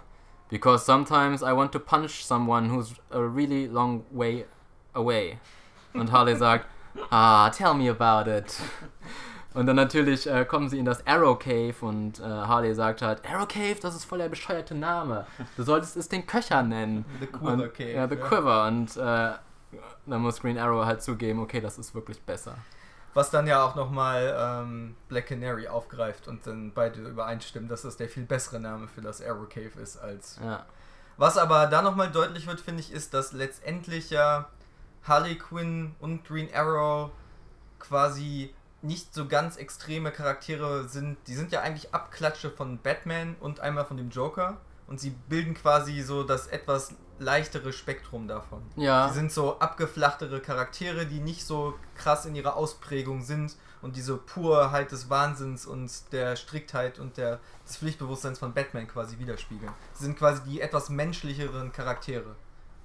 Ja. Das wird dann auch nochmal deutlich, finde ich, in diesen Comic Relief Szenen oder Chaptern. Ja, auf jeden Fall. Ähm, außerdem äh, zeigt auch irgendwie das, also ich finde persönlich, dass ähm, eine Qualität des Autors ist es einfach, dass er ein sehr gutes Verständnis von äh, gewissen Charakteren hat, was echt nicht leicht ist bei diesem riesigen Cast von Charakteren, äh, die, die in diesem Buch vorkommen. Und äh, für mich sind einfach diese Charakterisierung von zum Beispiel Harley Quinn ist einfach spot on. Und ich würde mir fast wünschen, dass er irgendwie mal so, ein, so eine äh, Harley-Serie ähm, schreiben würde, weil das hat echt Spaß gemacht, diese Szenen. Und soweit ich weiß, sind die New 52 Harley Quinn Comics nicht besonders gut. Ähm, ich habe die nicht gelesen, äh, ich kann mich dazu nicht äußern. Hat jemand von euch die sich angeguckt? Nein. Okay, ich habe äh, ein bisschen was von Suicide Squad gelesen, wo Harley vorkommt. Äh, das war auch nicht besonders gut, ähm, was auch daran, was auch dadurch zum ähm, Ausdruck kommt, dass das Buch relativ früh gerebootet wurde und dann zu New Suicide Squad wurde. Ähm, ja, wie auch immer. Ich weiß nicht, wie lange sind wir eigentlich dran? Wir müssen, glaube ich, mal ein bisschen schneller machen. Hat noch jemand irgendwie eine ich wollte Szene? noch was dazu sagen, ist, dass das Comic in sich selber, man sieht, dass der äh, Autor sich sehr stark mit sehr vielen Comics auseinandergesetzt hat von den einzelnen Charakteren, Ja. sodass eben sehr viele Anspielungen auf andere Comics und auch, auch epische Comics ankommen, wie zum Beispiel, dass Darkseid den Black Racer foltert bei sich zu Hause, während er seinen Sohn auf die Erde schickt.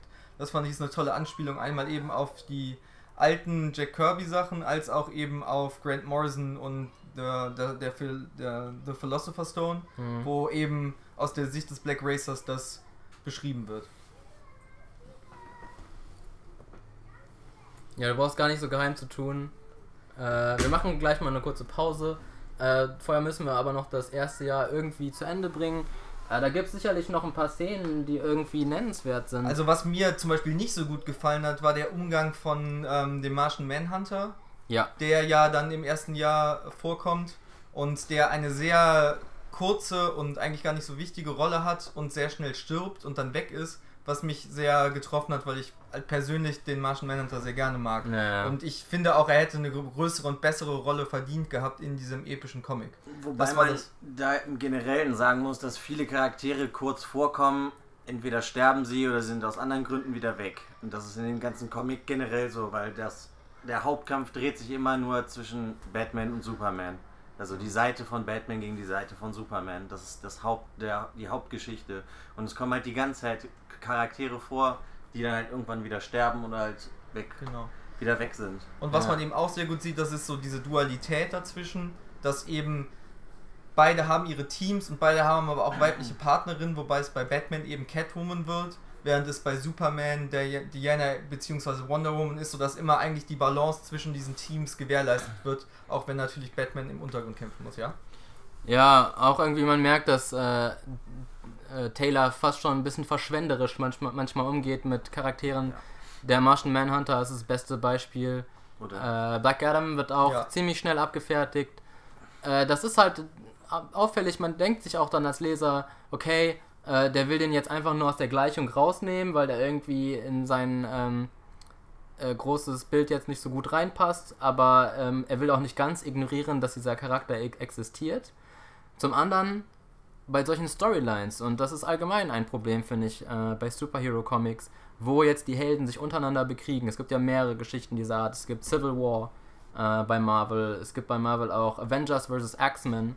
Und oftmals ist es dort so, dass ähm, die Charaktere deutlich aggressiver miteinander agieren, als sie eigentlich sind. Wenn man sich diese Szene anguckt, ich habe sie heute, glaube ich, nochmal gelesen, wo der Martian Manhunter ähm, getötet wird, das ist auch eine tolle Szene Super. weil er sich mit Wonder Woman anlegt und äh, ah, wir müssen eigentlich nochmal die Szene herausholen und den, den also ich Dialog. kann das nochmal kurz beschreiben. ich würde gerne den, den äh, exakten Dialog haben, weil der sehr äh, Ich wollte ist. nur die Szene Ja, beschreiben. beschreib Im. Endeffekt ähm, geht es darum, dass ähm, der Martian Manhunter sich in ähm, Batman verwandelt hat und Superman und Wonder Woman ihn angreifen und er dann eben sagt, ja, ihr fühlt euch so viel besser und ihr wollt nur menschliche Außerirdische haben und nicht mich, der ja eigentlich alles sein kann, weil er ja ein Gestaltwandler ist in sich. Und dann geht er quasi in Diana rein und sagt ihr, ich bin so stark, ich kann dich auch von innen einfach umbringen, indem ich dir die Luft nehme und du langsam stirbst, egal wie unverwundbar du bist.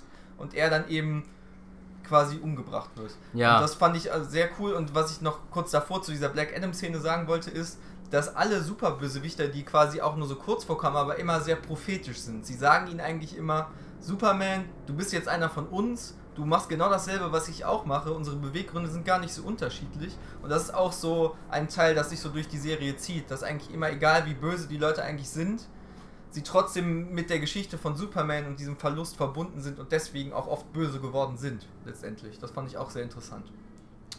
Also, für mich ist diese Szene mit dem Manhunter off-Character. Ja, John Jones, der liebe, hilfsbereite Mensch, würde niemals so brutal äh, Diana gegenüber sein und in ihren Körper eindringen. Das hat schon ein bisschen was von Vergewaltigung. Und äh, sie dann. umbringen wollen. Ja, erstmal ihr zu drohen, damit ihr die, ich weiß auch nicht, was er sagt, ich kann dir die Luft abschnüren oder sowas. Das sehe ich ganz anders. Ich finde, das ist gut, dass er das macht, weil er redet ja auch mit Superman darüber, dass Superman das macht, was die Leute mit dem Mars gemacht haben, wo er herkommt. Ja. Und dass man da halt mit Deadly Force halt gegen kämpfen muss. Du musst Superman im Endeffekt ausschalten jetzt, damit er nicht die ganze Welt übernimmt. Und deswegen kann ich das nachvollziehen, dass der Martian Manhunter das macht. Also für mich, äh, ich stimme, bin eine andere Meinung, für mich kam das schon ziemlich so ähm, überraschend, dass er auf einmal so radikal ist und äh, Weiß ich nicht, also Wonder Woman wird ja, also ich glaube auch, ähm, also was halt in dem Comic halt sehr stark dargestellt wird, ist halt Wonder Wonder Woman als Partnerin dann, als quasi von Superman. Wonder Woman ist ja quasi die, die, sobald es von Superman gesagt wird, okay, wir, wir- wir, fahren jetzt eine, äh, eine andere Gangart, ist sie diejenige, die direkt äh, auch sehr krass wird. Sie bringt Menschen um. Sie zeigt im Endeffekt ihr wahres Gesicht, weil Genau. sie ist eine Amazone. Sie ist eine Amazone, sie bringt Menschen um und äh, ähm, es gibt eine Szene in dem Comic, wo sie, äh, wo sie halt auch äh, einem, ähm, einem Soldaten einfach den Kopf platzen lässt. Ja, ja. Und äh, sie ist da sehr ruchlos dann in dem Moment und äh, Superman folgt ihr halt quasi irgendwie auch. Ja, sie ist so die Kriegstreiberin letztendlich. Ja, die- sie macht das, letzt- bringt ihn dazu, dass er das auch macht. Dann und genau, und der. Manhunt, äh, der Martian Manhunter, John Jones, Jones, Ja, Jones. John Jones. Ja, genau. Äh, ist halt quasi dann in dem Moment auch so ein bisschen, ich glaube, er versucht auch Batman zu zeigen, du musst jetzt auch mit die aller Kraft dagegen gehen. Also das ist dann quasi so ein bisschen, weil auch, auch in den Comics halt immer wieder gezeigt wird, dass Batman nicht den letzten Schritt gehen will. Er ver- versucht immer noch so ein bisschen so sich äh, nicht auf die Seite von Superman zu gehen und äh, mit extremer Gewalt gegen Gewalt halt vorzugehen. Er will ihn nicht umbringen. Er genau. will ihn nicht umbringen. Er sucht immer nach einer Möglichkeit, ihn irgendwie auszuschalten, ohnmächtig zu machen oder irgendwas. Und ähm, das finde ich halt gerade der Manhunter, äh, das halt da genauso aus seiner, seiner Geschichte, mit, äh, die da unterdrückt worden sind auf, auf dem Mars. Ja, was heißt unterdrückt? Ausgerottet. Ausgerottet, genau. Es waren ja, waren ja diese Die weißen Die und die Marsianer. Weißen, genau, genau. Und äh, dass er halt dann weiß, so, er da weiß ist es einfach, wie das ist. Genau, da, da hat sich eine Diktatur quasi gebildet und er weiß, dass man direkt ganz aggressiv dagegen vorgehen muss und das äh, dann, weil es gibt keinen, keinen Zwischenweg. Deswegen hat sich aber auch für ihn nie die Frage gestellt, dass er auf Batmans Seite ist. Ja, genau. Ja. Ja, aber da muss ich auch wiederum sagen, jein, weil er macht ja dann letztendlich auch das, was Superman macht. Er versucht mit denselben Mitteln Superman ja dann letztendlich aufzuhalten, nachdem er merkt, es funktioniert nicht. Er will dann ja auf einmal Diana umbringen und das finde ich ist schon dann nicht mehr Nein, er so. zeigt ihr im Endeffekt einfach nur, dass er sie umbringen könnte. Ja, dass sie nicht unsterblich sind und dass sie deswegen aufhören sollten, die Welt im Endeffekt so zu dominieren. Ja, Und dann bringt Superman ihn ja um. ja. Ja, aber das meine ich ja, dadurch, dass man ja dann nicht weiß, wie es eigentlich ausgegangen wäre, Ja, kann man das nicht so genau sagen, ob er dann Diana letztendlich umgebracht hätte oder nicht. Nur gerade dieses Ding ist, man kann nicht Gleiches mit Gleichem bekämpfen. Man kann nicht Gewalt mit Gewalt lösen, weil dadurch folgt noch mehr Gewalt. Ja. Aber in dem, in dem ersten Jahr, äh, lass mal das erste Jahr dann jetzt auch mal ein bisschen ja, zum genau. Abschluss bringen. Es kommen sehr viele Charaktere vor. Also das, das DC-Universum wird einmal komplett durchgemixt. Ausgeweitet, ja. Genau, aus, aus Batman-Universum. Es kommt ja auch hier ähm, Huntress, Huntress, Batwoman, der, der, der, der, der Solomon Grundy kommt vor. Ja, das kann man alles der Kalenderman, SARS vor. kommt vor. Genau. Dann kommt auch Aquaman vor. Es kommen halt auch sehr viele gute Charaktere vor, die halt einfach nicht mit übereinstimmen mit Superman, die aber von Superman direkt kalt gestellt werden. Ja, genau. So, zum Beispiel Aquaman, wo dann halt direkt äh, die Leute, die sich um Superman geschart haben, wie Shazam und äh, Wonder Woman etc. und Green Lantern auch. Mhm. Äh, Flash. äh, Flash, genau, als guter Freund von Superman. Ähm, ähm, der aber auch in sich schon zerrissen ist, wie gezeigt wird im ersten Jahr. Da, bei Aquaman wird es halt so einfach so, äh, Atlantis wird in die Wüste versetzt, um halt quasi dann Aquaman aus dem Spiel zu nehmen. Und es ist einfach nur im ersten Spiel, äh, im ersten Jahr ein großes Schachspiel, wer auf welche Seite gehört. Also es werden erstmal nur die Parteien äh, Mhm. gebildet und halt auch äh, geguckt, dass die Leute, die, die wahrscheinlich keine Seite einnehmen werden, halt aus dem Spiel rausgenommen werden. Und das, was ich auch interessant finde bei Aquaman, ist ja eigentlich, Aquaman hat die Macht, die Superman ja quasi anstrebt. Ja. Er ist schon der König und bestimmt alles in ganz Atlantis und im ganzen Meer. Und da treffen sich dann eben auch nochmal die beiden. Der eine hat quasi das, was Superman will, und der andere und ist quasi der König des Meeres. Ja, aber wobei Superman da ja das noch nicht will. Er will ja nicht der König der Welt sein, sondern er will die Welt sichern. Ja, aber auch er sieht ja schon Aquaman, was Superman wird. Er sagt ihm ja auch nochmal, du, er weiß genau, was da jetzt passieren wird und er will nicht, dass das Meer quasi unter seiner Fuchtel steht, weil er ist der König, nicht Superman. Ja, aber Superman ist ja selber noch nicht so weit da, dass er sieht, dass er da der König ist der, der Erde. Nee, nee, er nicht, aber trotzdem will er. Will Die er halt anderen sehen das, aber Superman sieht das noch nicht so. Das Ja. ist halt dieser Punkt, warum Superman das, glaube ich, auch nicht versteht, weil er will das ja gar nicht haben. ja, aber, er- aber also es geht trotzdem darum, dass es halt, äh, er will auf der ganzen Welt Frieden schaffen und mischt sich halt all, in alle politischen Systeme ein und ein politisches System, das Meer, 70% der Erde gehören quasi Aqu- Aquaman Und er ist der König. Und ja. er sagt, misch dich nicht ein. Und äh, das ist ja quasi so dieses, äh, auf, auf einer höheren Ebene von dem, was er, was er jetzt auch mit, mit den Regierungen dann äh, auf der ganzen Welt macht, dann halt mit einer Regierung, wo halt selber auch ein Superheld quasi das Oberhaupt der Regierung ist. Mhm. Und gerade da, Aber gerade im ersten Jahr versucht Superman ja noch sehr menschlich rüberzukommen, indem er sich dann auch Ja, ja, einen klar. Anzug anzieht und dann vor die Presse tritt, Ja, um halt den Menschen die Angst zu nehmen und zu zeigen, ich bin nicht hier, um euer König zu sein, sondern ich will euch nur helfen. ja, ja, aber da in dieser Sache mit Aquaman wird er da schon gezeigt, auf welche Probleme er nachher stoßen wird. Ja. Und da möchte ich jetzt nochmal auf ein Problem, was ich beim zweiten Lesen vor allen Dingen hatte von dem ersten Jahr eingehen. Die Gespräche sind größtenteils sehr gut, auch zwischen Superman und Batman, wo sich eben ihre Standpunkte treffen und sie nicht übereinkommen. Aber es wird mit der Zeit etwas redundant, weil die Gespräche haben keine verschiedenen Themen und es wird eigentlich meistens zwischen den beiden immer nur dasselbe besprochen, was dann beim zweiten Lesen etwas störend, fand ich etwas störend, was mir beim ersten Lesen aber gar nicht aufgefallen ist. Das wollte ich noch dazu sagen. Damit können wir das erste Jahr jetzt auch Nee, ich glaube noch nicht. Also ich habe noch einige Szenen, Ja, über die ich dann sprechen würden. Aber wenn ihr jetzt Pause machen wollt, können wir gerne Pause machen. Nee, also das erste Jahr soll man noch abschließen. Okay, dann versuchen wir das noch soweit abzuschließen. Also was Äh, hast du denn noch? eine Sache, da wollte ich dich mal fragen, Frank, weil ich weiß, dass du ähm, dich ganz gut auskennst mit Superman-Comics. Das hat mich extrem verwirrt, als ich das gelesen habe. Ähm, es gibt dort eine Stelle, dort äh, stellt sich heraus, dass es einen Überlebenden gibt in Metropolis nach der Atombombenexplosion. Äh, natürlich ist es Lex Luthor, der in einem Bunker irgendwie ähm, überlebt hat. Und wenn Superman, also ich weiß, Superman und Luthor sind in diesem Comic sind das die besten Buddies. Wenn die sich wieder treffen, sind sie voll froh, einander zu sehen und klopfen sich gegenseitig auf die Schulter. Sind die nicht Erzfeinde? Nee, Nicht mehr? nee, es gibt, es gibt auch Superman-Comics, wo Lex Luthor quasi Präsident der USA ist, etc.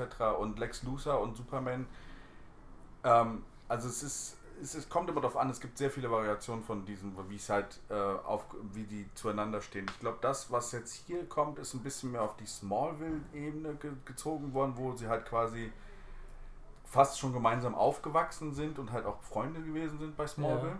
Und ähm, eigentlich ist es so, dass Lex Luthor nicht das Böse will, er hat Superman am Anfang nur falsch verstanden. Also das kommt auch in sehr vielen Superman-Comics vor, dass halt äh, Lex Luthor nur die Erde beschützen will vor Superman. Und irgendwann haben sie dann äh, eingesehen, dass sie halt eigentlich auch Partner sein können und Ja. das ist jetzt einfach der Punkt, in dem wo sie Mhm. halt dann zusammenarbeiten. Lex Luthor ist nicht das Böse in dem Sinne so. Ja, für mich wirft das halt so ein bisschen die Frage auf, auf welcher Kontinuität der Comic jetzt basiert. Wie ist es in The New 52? Wie stehen dort Luthor und Superman zueinander? Sind das dort Bros oder sind die dort Erzfeinde? Kommt drauf an, welchen Superman-Comic du siehst. Also ich, ich glaube im Action-Comic sind sie Keine Freunde. keine Freunde. Da, da wird äh, Luthor von, von, der, von der Regierung äh, quasi beauftragt, das, äh, ihn zu töten oder eine Waffe gegen Ja, ihn zu ich habe es auch teilweise gelesen, ja. Genau. Wie gesagt, ich glaube, das hier ist ein bisschen mehr so diese Smallville-Kontinuität, würde ich Okay. sagen. Also ich wa- es wird nicht extrem gesagt, dass sie zusammen aufgewachsen sind, aber es ist halt so diese, diese, dieser Buddy-Modus. Ich meine, selbst in Smallville sind sie nachher gegeneinander teilweise, aber ähm, in den Comics sind sie häufig wirklich auch. Also Okay. Lex Luthor ist, äh, ist so ein bisschen der, der Man in the Middle, würde ich sagen. So. Das wollte ich nur noch mal kurz nachfragen, weil mich das ein bisschen irritiert hat. Äh, dann gibt es noch jetzt, ich glaube, zwei Szenen, die mir im Kopf sind, die ich unbedingt noch ansprechen muss. Das eine ist eine Szene, wo Flash und Superman Schach spielen. Ihr wisst alle, was gemeint Checkmate. ist. Genau. Checkmate. Das ist eine sehr tolle Szene. Ähm, Superman kommt zu Flash und sagt, hey Barry, das ist Barry Allen, ne? Ja, genau. Hey Barry, ähm, du bist der Schnellste, du bist der Einzige, der mit mir mithalten kann. Können wir mal kurz quatschen? Kannst du Schach spielen? Flash sagt, nee, nicht so richtig. Warte, ich lerne das kurz. Geht zum JLA-Computer, sagt Schachregeln, Flash Speed. Innerhalb von einer Millisekunde hat er alles über Schach gelernt. Setzt sich mit Superman hin und spielt eine Partie. Am Anfang dominiert Superman das Gespräch und, äh, Und auch das Spiel. und das Spiel. Und dann kippt das halt ein bisschen um und Flash besiegt ihn dann immer weiter. Und äh, worüber sich unterhalten ist, Superman hat die grandiose Idee, er möchte Schusswaffen verbieten. Nicht verbieten, aber sie zerstören. Dass sie Er will mehr- sie ja, verbieten und zerstören. Ja, verbieten ist ja was anderes. Es soll einfach keine mehr geben. Er will, deswegen, weil Flash so schnell ist, will, redet er mit Flash darüber, weil die beiden könnten in einem Tag alle Waffen auf der Welt sammeln und sie zerstören. Ja. Und das ist halt interessant, ne? Weil, ähm, ja, ich weiß auch nicht, ich glaube, Flash schafft es dann, ihn zu überzeugen. Ähm, indem er sagt, so, ja, wo willst du dann aufhören? So, ich meine, zum Beispiel das Rauchen tötet mehr Leuten als Schusswaffen. Ähm, dann müssten wir halt, auch wenn wir das so machen, müssten wir konsequent sein und dann das Rauchen verbieten. dann verbieten, ähm, äh, wie heißt es, was, was war da als nächstes für ein Beispiel? Ähm, Leute, die zu schnell fahren. Ja. Dann hat er äh, Leute, die nicht recyceln. Dann, weißt du, dann wird es irgendwann Genau, zu Judge Dredd. hört man im Endeffekt auf. Dann wird's, Und äh, da zeigt sich ja dann auch nochmal, dass Flash ein zerrissener Charakter ist, weil er nicht weiß, was er davon halten soll, was da gerade passiert. Und dass es immer noch um die Selbstbestimmung der Menschen geht. Was darf ich als Mensch selber entscheiden und was wird mir aufindoktriniert von anderen Leuten, die meinen, sie wollen nur das Beste für mich. Das Ja. zeigt ja dann nochmal den inneren Glück. Ja, die Szene war wirklich sehr toll, das, Ja. das stimmt. Und äh, die andere Szene, die mir jetzt gerade noch im Gedächtnis ist, das ist vielleicht eine meiner absoluten Lieblingskapitel in dem ganzen äh, Buch. Das ist ähm, eine Storyline, die in sich eigentlich abgeschlossen ist, über einen kleinen Jungen, Hm. äh, der mit seinem Fahrrad einen Unfall hatte. Das war jetzt noch zu einem Zeitpunkt, ähm, bevor der Comic spielt, also wo Superman noch unser Unser äh, Superman ist. Unser ja. beliebter Friendly Neighborhood Superman, der Boy Scout war. Und äh, ja, der Junge hat einen Fahrradunfall. Äh, er stürzt mit dem, mit dem Fahrrad, das Fahrrad geht kaputt und Superman erscheint und äh, rettet ihn sozusagen, bringt ihn nach Hause und versucht ihm zu helfen, ähm, ja, das Fahrrad zu reparieren. Das ist eine sehr witzige und herzerwärmende Episode.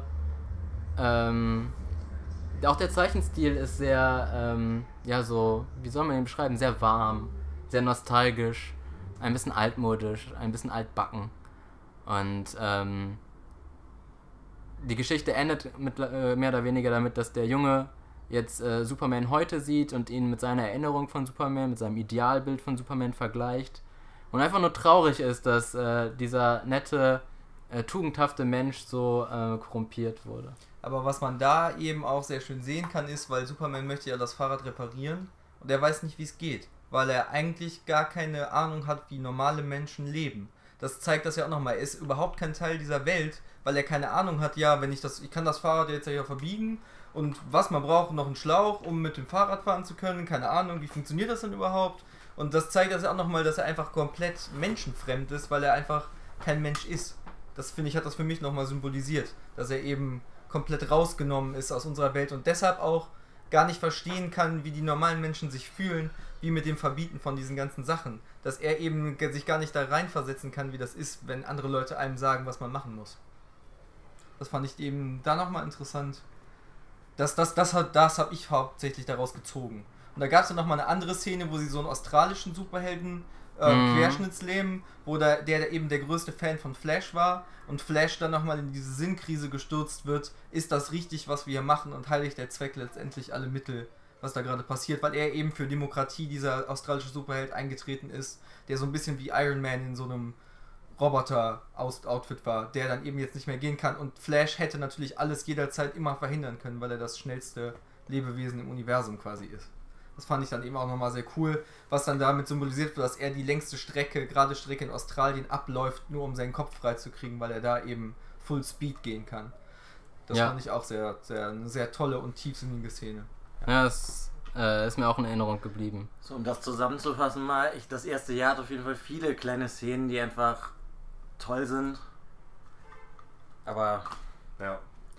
Das erste Jahr, dann schließt man, soll man über die Story dann da mal abschließen? Also Ja. das erste Jahr endet dann damit, dass es wieder zum großen Kampf von, von, von Superman und Batman kommt im Fortress of Solitude.